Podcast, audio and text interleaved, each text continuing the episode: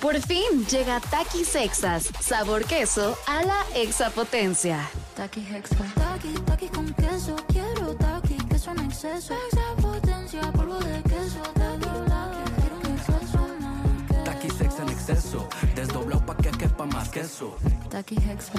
Queso a la exapotencia.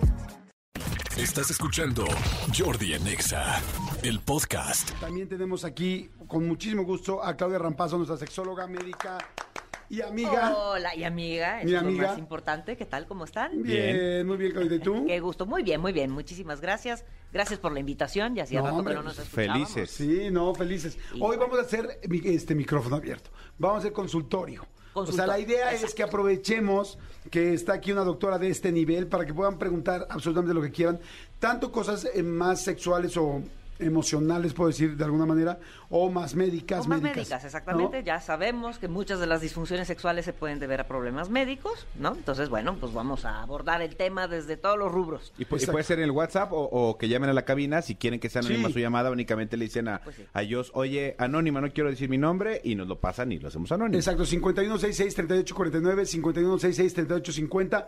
Marquen a la cabina o manden un WhatsApp. Diles, mi querido Elías, rápidamente a dónde pueden mandar un WhatsApp para hacerle cualquier pregunta sexual que quieran, aunque les dé penita, pero que sea anónima. ¡Ahora! Escríbenos al WhatsApp de Jordi en Exa. 5584 11 14 07 5584 11 14 07 Jordi en Exa. Perfecto, pues ahí estamos. A ver, entonces la idea, ya empiezan a llegar las preguntas, mi querida Claudia Rampazo. Dice, Sí. a ver, la mayoría son anónimas, no se preocupen, no voy a decir absolutamente su nombre. Aunque no la pongan de anónima, no voy a decir su nombre porque se sientan cómodos. Exacto. Dice, eh, quiero preguntar a la doctora si soy lesbiana o bisexual, si alguna vez he tenido fantasías sexuales con otra mujer. Ah, bueno, es una pregunta interesante. Sabemos que la orientación sexual, que es el hecho de que los seres humanos sintamos atracción erótica y afectiva, las dos cosas, hacia personas del mismo sexo si somos enteramente homosexuales, hacia ambos sexos si somos bisexuales, hacia el sexo opuesto si somos heterosexuales o hacia ningún sexo si somos asexuales. En este caso, eh, probablemente eh, nuestra amiga pertenezca a algún punto de este continuo que va entre la heterosexualidad absoluta y la homosexualidad absoluta. ¿no? Entonces, bueno, hay mujeres que eh, son predominantemente heterosexuales, pero eventualmente tienen fantasías con mujeres. A, la mo- a lo mejor a la hora de autoerotizarse necesitan la fantasía con una mujer, pero en la práctica cotidiana tienen sexo con varones. Entonces, digamos que dentro de esa clasificación, pues es una mujer predominantemente heterosexual. No diría yo que es bisexual ni que es eh, lesbiana, sino que pertenece a uno de estos puntos ¿no? entre estos dos polos. No sé Sí, si me bisexual sería estar exactamente en medio de esa en línea. medio, en donde sienta la misma atracción erótica y afectiva, tanto por varones como por mujeres. ¿Por qué es? Bueno, no sé si es cierto o no, pero yo tengo la idea de que es más fácil que las mujeres tengan atracción por mujeres que los hombres. O sea, como que hubiera más facilidad de que una mujer tuviera una atracción por una mujer sin tanto, sin desviarse tanto de su orientación sexual O sin original. tanta represión, tal vez, ¿no será? ¿Es el tema? También podría ser. Sí, lo que pasa es que eh, socialmente hablando, las mujeres manifestamos eh, cariño y afecto de una manera mucho más física desde que somos muy chiquitas, ¿no? O sea, el hecho de que dos niñas se besen o dos niñas se abracen o se tomen de la Vayan mano. de la mano, sí. ¿No? Eso forma parte de la amistad, o así lo, lo Van al baño eh, juntas. Exactamente. Y en el caso de los varones, pues hay mucho más satanización desde que son chiquitos. Entonces hay mucha más represión social para dos varones que se manifiesten afectivamente. Entonces, digamos, pero la posibilidad de ser, eh, de, de- de que seamos bisexuales o homosexuales, pues no depende tanto del asunto social. Tiene que ver con el tema de la orientación y la orientación la va uno descubriendo a lo largo de la vida. Es algo que, según los estudios, ya está predeterminado desde antes del nacimiento. Entonces no es algo que uno decida, no es algo que uno elija, por eso se dice orientación y no preferencia. Ajá. ¿Sí? Exacto. Entonces, bueno, ya sea que seas varón o mujer, la posibilidad de la orientación son cuatro alternativas: hetero, homo, bi o asexual. Hay personas que no se sienten atraídas por nadie. Ok. Eso Sí, conocí a un par. Ay, no. conocí a un par. Este, hay un chorro de preguntas. Dice, hola chicos guapos, muchas gracias. Mi esposo tiene 15 años más, yo tengo 40. Y es muy raro que tengamos intimidad y la verdad esto me está agotando mucho de he tratado de con todo, juguetes, diferentes lugares y nada de nada, help. Bueno. ¿Qué podríamos hacer aquí? Pues, Pues aquí una ver. sexóloga, ¿no? Sí, sí, sí, hay que ver eh, a qué se debe la falta de deseo sexual. Recordemos que todos los seres humanos tenemos distintos temperamentos sexuales o distintos temperamentos eróticos, entonces hay personas que son pues frías, ¿no? Sexualmente frías, no, no se manifiestan mucho, no tienen mucho deseo, no buscan mucho sexu- sexualmente a sus parejas, no se autoritizan mucho. Y hay personas que son mucho más extrovertidas, mucho más abiertas y con un temperamento mucho más florido hacia el erotismo. Entonces, bueno, habría que ver si su esposo no pertenece a este rubro de personas que no tienen de por sí mucho deseo ni muchas manifestaciones eróticas, o bien, si antes las tenía y ya no las tiene, hay que ver cuál es la causa por la cual ya no tiene deseo. Pueden ser múltiples, desde hipotiroidismo, hipertiroidismo, deficiencia de testosterona, puede que esté, esté deprimido, puede que tenga alta la prolactina, puede ser ansiedad crónica, puede ser un problema de autoimagen. Es decir, las posibilidades son múltiples. De aquí la importancia de la evaluación de un, de un, de un profesional, ¿no? De la salud sexual. Ok, ahí sí es muy importante, por ejemplo, una sexóloga como tú, ir a una terapia o hacerla por Zoom, Sí, platicar sí, sí. juntos. E incluso pedir exámenes de laboratorio, ¿no? O sea, pues hay veces que las personas tienen deficiencia de testosterona o los hombres tienen deficiencia de testosterona y no lo saben, ¿no? O están en esta etapa llamada, anteriormente llamada andropausia, ¿no? Que básicamente es una deficiencia de testosterona por la edad y eso eh, dificulta el que tengan deseo sexual, el que tengan una buena erección. Hay veces que tienen eyaculación precoz y por eso evitan los encuentros sexuales. Puede que se lleven mal, ¿no? A lo mejor pues hay desencanto también cabe como Claro, sí. A lo mejor sea, al marido le da pena al- alguna, algo de su... De de- su... desde su cuerpo. Sí. Ya no está de- cómodo con algo. Algo de su Exactamente, De su desempeño, desempeño, sí. exacto. Entonces pueden ser múltiples factores, o sea, no es tan fácil. Mujeres y hombres que de repente quizás recibió muchos rechazos la mujer o el hombre y no le gustó que dos o tres veces le dijo que no y entonces ya no se quiere arriesgar Atrever al al rechazo. batazo, exactamente. Hay muchas cosas, muchos detalles. Por eso es bien importante ir con Sí, una sí, hay- sexóloga hay, que cuando... buscar ayuda, hay que buscar ayuda. No es tan Eh, fácil saber la solución, o sea, no hay una solución de así uno, dos, tres como receta. Oye, hicieron una pregunta ahorita que borraron después, Ajá. pero se me hizo muy interesante porque yo no la entendí. Decían que si es bueno tener un pene de sangre o de carne.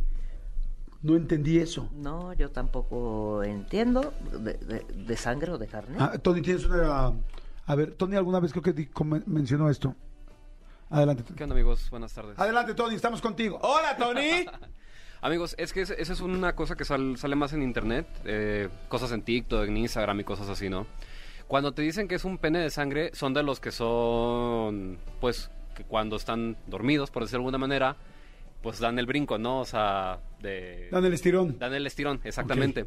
Y los de carne son los que, o sea, se ven, pues, o sea, de que se ven de, de gran tamaño sin tener una erección. Inclusive en reposo. Inclusive en reposo, exactamente. Y que pues cuando tienen una erección, pues no hay como gran sorpresa porque ya había ya lo habías visto previamente así. A- así es. Pene de este, sangre y pene de carne. Así es, o sea, un Ok, pene que normalmente es un poco más chico Sí, sí, se sí, va a llenar sí. más de sangre, se va a ver más grande y el que lo tiene grande no se va a ver tan grande cuando tenga erección. No, exacta- exactamente. O sea, el hecho de que se vea chico o grande en estado de flacidez no hace referencia o no tiene relación con cómo se pondrá cuando tiene eh, una tumescencia por sangre, o sea, cuando se llena de sangre. Entonces, digamos, no nos vayamos con la finta de que un pene en estado flácido pequeño sea un pene flácido, sea un pene pequeño en estado de erección. No es una regla. Puede ser un pene pequeño en estado de flacidez con una erección, eh, digamos, absolutamente funcional. Ok.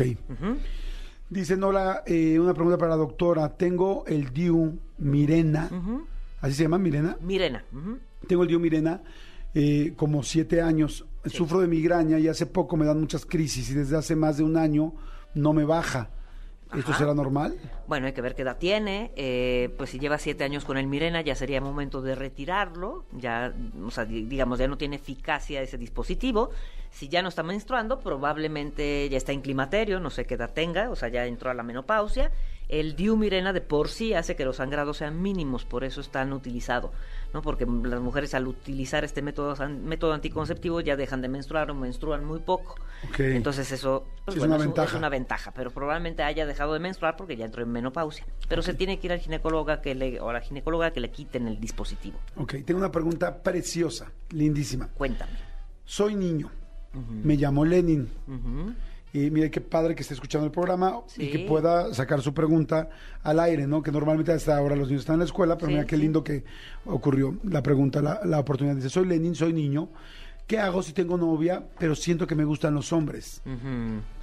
Bueno, probablemente sienta atracción hacia ambos. Hay que ver eh, qué edad tiene Lenin, ¿no? Si está en la pubertad, si está ya en la adolescencia. Normalmente durante, en, este, eh, en esta época de la vida, en la adolescencia ya se consolida la, la orientación sexual, ¿no? Entonces, bueno, puede, O puede sea, que se- tenga... ¿cuándo puedes saber ya si tu orientación es homosexual o es heterosexual? Pues a Hasta- los 18 ya se consolida. La mayoría de las veces que no se consolida es porque hay mucha represión social y entonces no la quieren manifestar o se sienten, digamos, como encerrados en un closet, ¿no? Pero a esas alturas de la vida ya, ya tenemos claro hacia, hacia qué nos, nos sentimos atraídos. Entonces a lo mejor se siente atraído hacia los dos.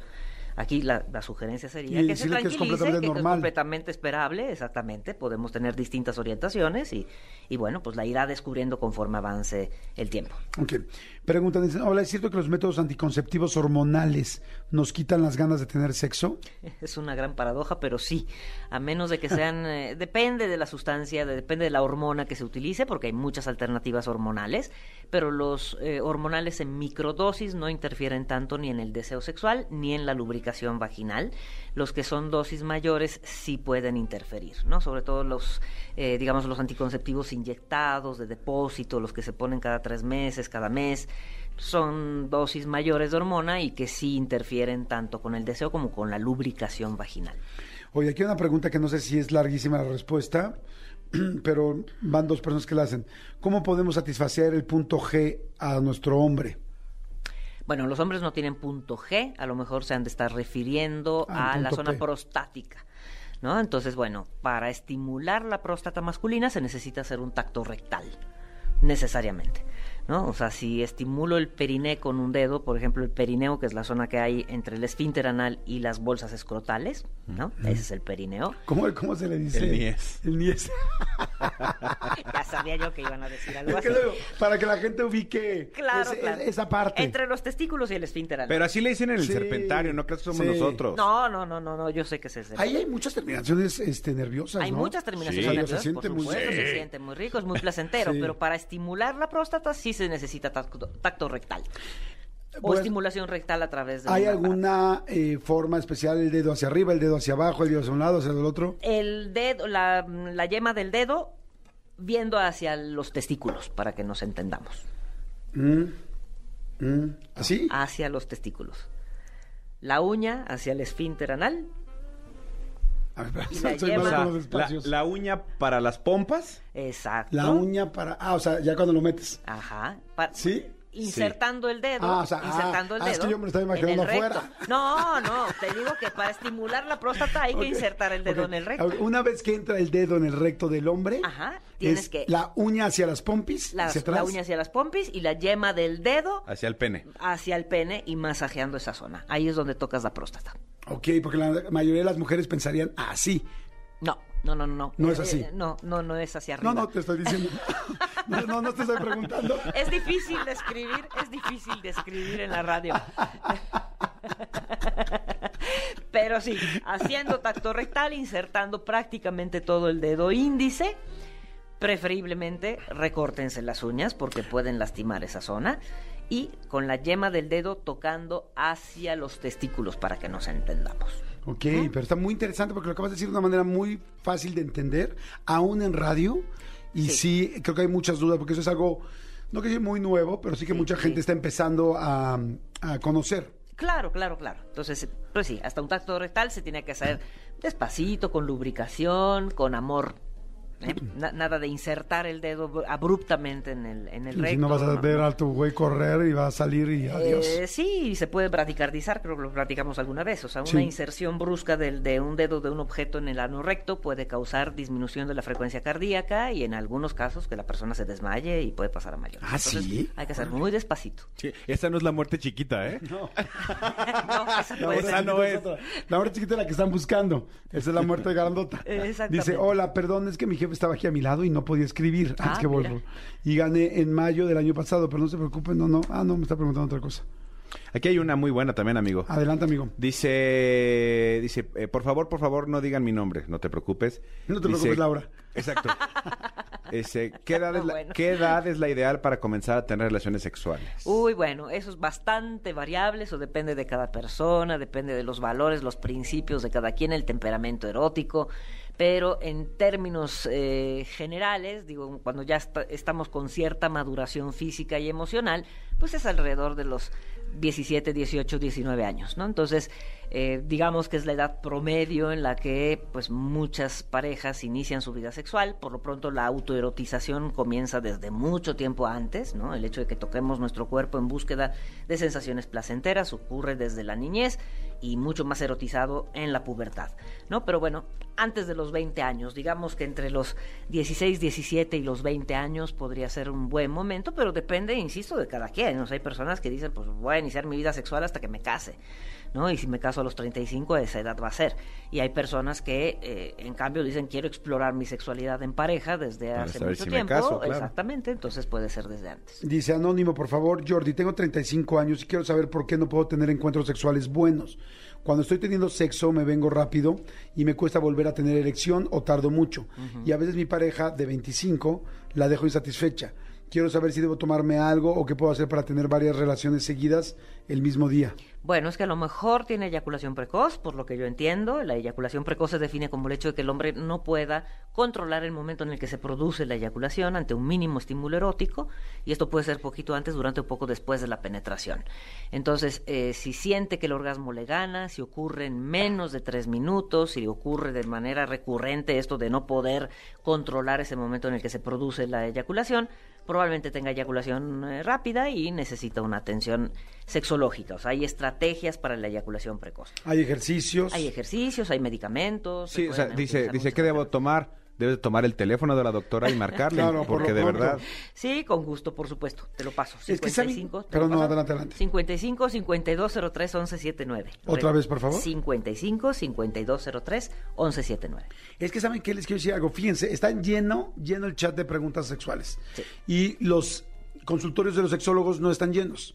O sea, es algo muy extraño, no extraño, tiene mucha lógica, especialmente en México y en América Latina, Sí. bueno, sobre todo en México, nos han hecho pensar mucho en la culpabilidad del sexo y no verlo como algo natural y algo normal que Como todos... parte de la salud. Como de parte de la salud, ¿no? o sea, el sexo es igual que dormir, igual que comer, igual que ir al baño, o sea, es Claro. una necesidad biológica. Así es, así y es. este y lamentablemente crecimos con tanta culpa que nos da pena. Sí. Pero si tú tienes problemas en el estómago, vas con un gastro. Si tú tienes problemas eh, Oftalmológicos, vas con, un oftalmólogo. oftalmólogo. Y Entonces, ¿cómo es posible que tengamos tanta gente? Porque además, el problema de la sexualidad, todavía el comer o el ojo, pues no tan fácil se te pone, se, se te pone irritado. Claro. Sin embargo, el sexo, hay muchas partes emocionales. ¿Qué me dijiste? ¿Qué me dijo? ¿Qué me trató la, mi expareja? Así ¿Cómo es. me dijo antes? ¿Cómo me siento mal? ¿Por qué me siento insegura? ¿Por qué me siento inseguro? ¿De qué tamaño tengo los pechos? ¿Los tengo chiquitos? ¿Los tengo medianos? ¿Los tengo grandes? El pen... O sea, Claro. hay muchos elementos además emocionales. O sea que si de por sí cualquier parte de nuestro cuerpo puede fallar, Así es. ahora súmenle todas las cosas personales que nos pueden llegar. Emocionales, Porque hay exacto. muchas veces que,